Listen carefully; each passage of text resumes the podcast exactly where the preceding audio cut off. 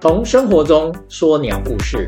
从鸟故事看这世界。大家好，我是佛斯特，大家好，我是莉莉安。欢迎来到佛斯特说鸟故事。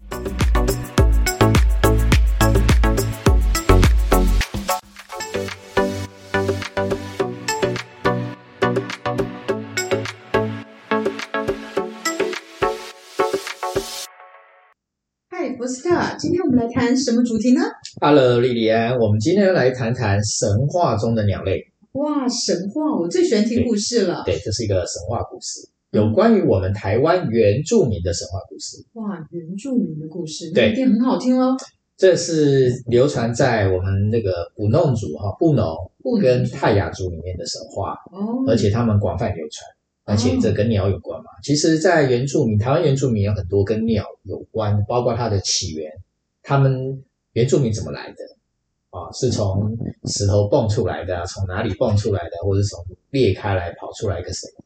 甚至是某些鸟怎么样啊？甚至占卜鸟，有哦，占卜鸟啊，所以都跟鸟类有关。占卜鸟就是鸟，一种叫 seeker、seeker、seeker 啊，都有这种名称。嗯，那这个我们今天要讲的这个神话中的鸟呢，呃，如果一般有在赏鸟人，应该呢他也有比较看过这个这种在我们的公园绿地，在我们的近郊的山区还蛮容易见、蛮常见的鸟，是什么鸟呢？叫做红嘴黑鹎。红嘴黑鹎，对，这个“鹎”这个字呢，嗯就是卑鄙的“卑卑鄙的”，卑。对，。加一个鸟。哦，我们有很多的鸟字哈，生活不常见，对，那都有加一个鸟字旁。哦，红嘴黑鹎这个鹎科哈、就是跟我们一般呃常见的白头翁是同一同一科，同一颗。白头翁也是鹎科的。哦，那鹎科的这个鸟鹎科鸟类特性就是它们活泼、好动、吵杂、群聚，嗯所以还蛮容易见，不怕人。好像跟我一样。哎、 这个我不好说什么。好，那是这样子的哈，我先来先讲一讲这个神话吧。你应该有听过大洪大洪水，地球上有发生过大洪水的故事。哦，我听过地球上的大洪水。关于大洪水的故事呢，在全世界各个嗯原住民族中都有关于大洪水的故事。对，那你知道最有名的是哪一则？呃你，听到大洪水故事，那就是圣经里的诺亚方舟喽。没错，就是诺亚方舟的故事哦。这个哦大概不管是这个有没有信这个宗教，大概都有听过了哈、哦，对，非常广泛流传。那在我们原著里面就也有关这个大洪水的故事，嗯，那就是说，话说哦，就在这个大洪水来了，对，然后呢，这个原住民族呢，不弄太阳族他们的先呃祖先们就逃啊逃啊，嗯逃到山上去。逃到山上去。对，因为洪水来嘛，海水上涨嘛，对，啊，啊往高处躲。往高处躲，平地都被淹没了。嗯，好，那就躲啊。可是呢，仓皇逃脱嘛，所以就什么生活崎岖。你也知道，原住民在原在山林里面是很厉害的，对，可是他一定要带一个东西，那个东西是什么东西呢？为了要活下去，一定要带的东西。在山里要活对下去，你在山那里，应该就是火苗之类的对，火就是种。火种，就是火种。那不像我们现在，你看你有登山，对不对？对，你的登山经验也很丰富咯，哦，颇令我羡慕啊。早期我登山的时候，你都不登山，现在我不登山，换你登山。哦，对呀、好奇怪。是是是。那你看，你登山，我们登山的时候，我们带什么？我们不带火种，啊我们带什么？ 打火机，火机就是一个火种，对不对？对然后带有气化炉嘛，哈。那对可是原住民不用带气化，他们只要一个打火机，甚至有火种，呃，对节节木材就可以生火煮对饭。，打对火不对石这样。对，所以火种非常重要。那他们就逃到山里面啊，那逃到山上去，问题是没有火种，哇，那怎么没有火种怎么办？生活就会出问题。对，所以呢，这个时候其实这个故事其实他们蛮蛮长的啦。那我们就长话短说，好我们没有那么多时间。重点就在这里，我们简化一下。所以呢，这个时候呢，组里面的长老们就很忧心，就开会讨论啊。这个时候呢，啊，然后哎，动物里面呢，其实首先跳出来的不是鸟，是一只癞蛤蟆。哦，癞蛤蟆说：“我去帮你们拿火种。对，这只癞蛤蟆，这只青蛙呢，就游啊游啊，游了一天一夜，就取火种，哎，取到喽。”哦，听说是太棒了跑，去听说是跑到玉山顶去取火种，我不知道为什么玉山顶会有火种哦，这个我真的不可考，因为神话故事有很多是没有逻辑性的哦，对这个大家一定因为玉要了山是解最高的山嘛。啊。反正就是他们神圣的山嘛，哦对就是说就说故事就是说跑到玉山顶取了火种回来，好，取了火种回来呢，你要知道青蛙有什么事？青蛙当然是由蛙式啊，是的，是的，所以他他就把火种背在背上，他游蛙死，对。结果呢太累了，他就沉下去了，哇，那火种怎么办就熄灭了。啊？熄灭了所。以他游到部落呢，长老看就很失望，但是也不忍苛责，对，毕竟是怎么样，没有功劳有苦劳，是然啊。后就把他请去休息了。哦，嗯接下来去主角后台休息。对对对啊，主角就噔噔噔噔登场。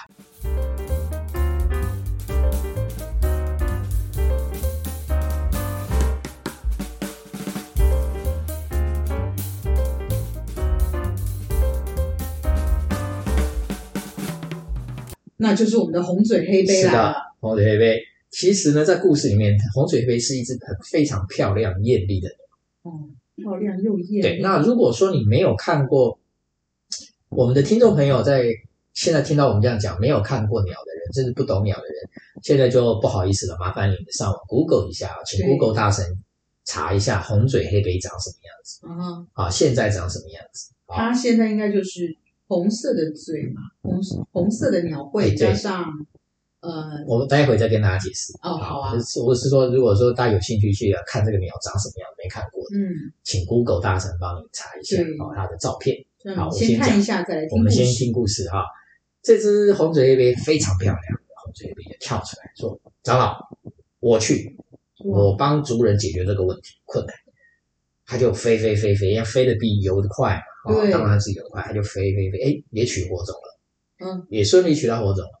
可是它取了火种之后呢，要回城抓回城叼着火种，对不对？哦，那你想这个火种会有多大？不会很大呀，对啊，对不对？火种怎么会很大呢？它就叼着火种，它嘴巴叼着叼着叼着，然后又在空中飞，所以又熄灭了吗？不是熄灭了。风这样子吹，那个火种会很烧得很旺，哦，就把它越的烧嘴越旺。就把它嘴烧红。哦，原来它的红嘴就是这样子来的。对，它就把它嘴巴给烧红了。可是呢，当然嘴巴烧红之外呢，那大家会痛。那当然，我们当然也知道，这生物学来嘴巴是没有什么神经的。可是嘴巴烧红呢，它又换脚抓哦，换脚成脚来抓。抓着，然后抓着脚也烧红。哦那因为有时间又长，所以把身体也熏黑了。哦，原来如此。对，所以现在就告诉各位听众朋友，现在红嘴黑背长相是全身黑，嘴巴跟脚是红。哦，失它的去了它原来的艳丽。对，所以它现在造型就是非常非常的好辨认，全身黑的鸟，可是它的嘴跟脚又是红色的，对，很独特的颜色，红黑配，哇，这样很美耶。其实也算蛮美的。对，我昨天我昨天还特地跑去那个温州温州街那边的公园，大学公园去拍一只红嘴黑背。哇，那里就可以看得到哦。其实我们很多各大公园绿地都有，哦，太棒山了。区也都有。公园就可以找对得但是到它的踪我昨天去拍了一只红嘴杯呢，不是正常版的，不是正常不版，是那正是怎常么样子的是版本呢？它是有点白化，版画的对，一半白一半黑，啊，它是白化版的红嘴杯，所以很特殊这么特别，很特殊。已经所以被发现之后，最近一堆人都跑去那边拍，我昨天也哇跑去拍了，但是拍的不好，可能还要再去。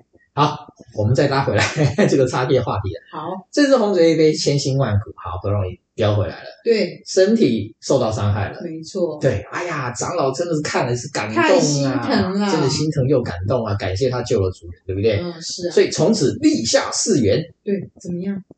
我我们本族、我族以后所有的子孙都要崇敬红嘴黑背，嗯都要尊重癞蛤蟆，应该的，不得伤害。是的，对，如有伤害，如谋如为誓言。我将遭我族将遭受以下之灾难，反正就立下了这个誓言，就对是了。是是，所以呢，就就要把它们就是当做神圣的鸟、神圣的动物来对待。对，哦，那所以呢，我在某一年也是龙潭耳垢了哈、我年轻的时候到处跑嘛，龙潭耳垢我就跑到了台东的延平乡，台东延平乡红叶村，红叶我村忘记是不是叫红叶国小，反正就是一个国小。对那个国小的墙上校门嘛，校门口，校门口的一个矮柱的那个校门的墙，两个两个柱子门柱上，一边就是红嘴杯，哦一边就是癞蛤蟆。哇我看了，我就哇，太棒了！这就哦立是刻想到了这则神这个话这个神话故故事，我马上就拍了一张照片哇，当然是不止一张，反正就是事拍非常值得拍了这记录个这个这个这个是真实真实的记录，就是对真实的学校的宣传教育，是，因为他们是原住，他们就是布农族，对他们就是布农族，对台东延平是布农族。传承下去，让学然后生墙上知道啊，那个矮墙上呢，就写了这一段神话故事，哦来教育他们的小朋友，原住民的小朋友。对我看反了哎我族人必须要知道我嗯这看则了真故的是事还，蛮感动的，因为虽然雕那个可能是水泥的一个雕雕塑品，嗯，是不怎么样，但是他那个这个这个这个做法倒是令我觉得蛮好，对，这还有是一他种们的传精神承，精神对传承下去对，哦，是这个样子，所以我觉得啊，蛮非好常好。所以我觉得啊这这个故事好好听啊我，觉得，所以我常常会拿这个来在课堂上跟大家分享这个故事嗯，啊。也就是说，在我们的日常生活里面啊，你只要看到哈、我们的先民们、著名们，我们的神话传说也好，文化故事也好，生活俚语也好，甚至歌谣也好，对，有跟鸟有关，有跟任何生物有关的，那都是跟我们的呃先民们有很密切的生活关联。是的，没对错你，像红嘴黑鳖，它就是生活很在我们的农村村庄的山丘附近嘛，对，所以跟原住民族是有非常浓厚的 呃生活上的关嗯，联息性。息相关的，对，那其实在中国古代也有类似的故事嗯，啊、但是这个故事就很悲惨的，叫白富洋记的故事。这个故事我们以后有机会对会跟大家做一集特辑，哇，好这想就是听中啊，中国也有很多，不止中国啦，中国、日本、北欧、欧洲、希腊、罗马都有关鸟的神话故事。哦今天我们先来讲的是我们台湾原住民，以后会陆陆续续为大家献上。太棒了，是，我们今天就讲到这里。哇，那就拜拜喽，好的，谢谢大家啦，再见再，见，拜拜。拜拜。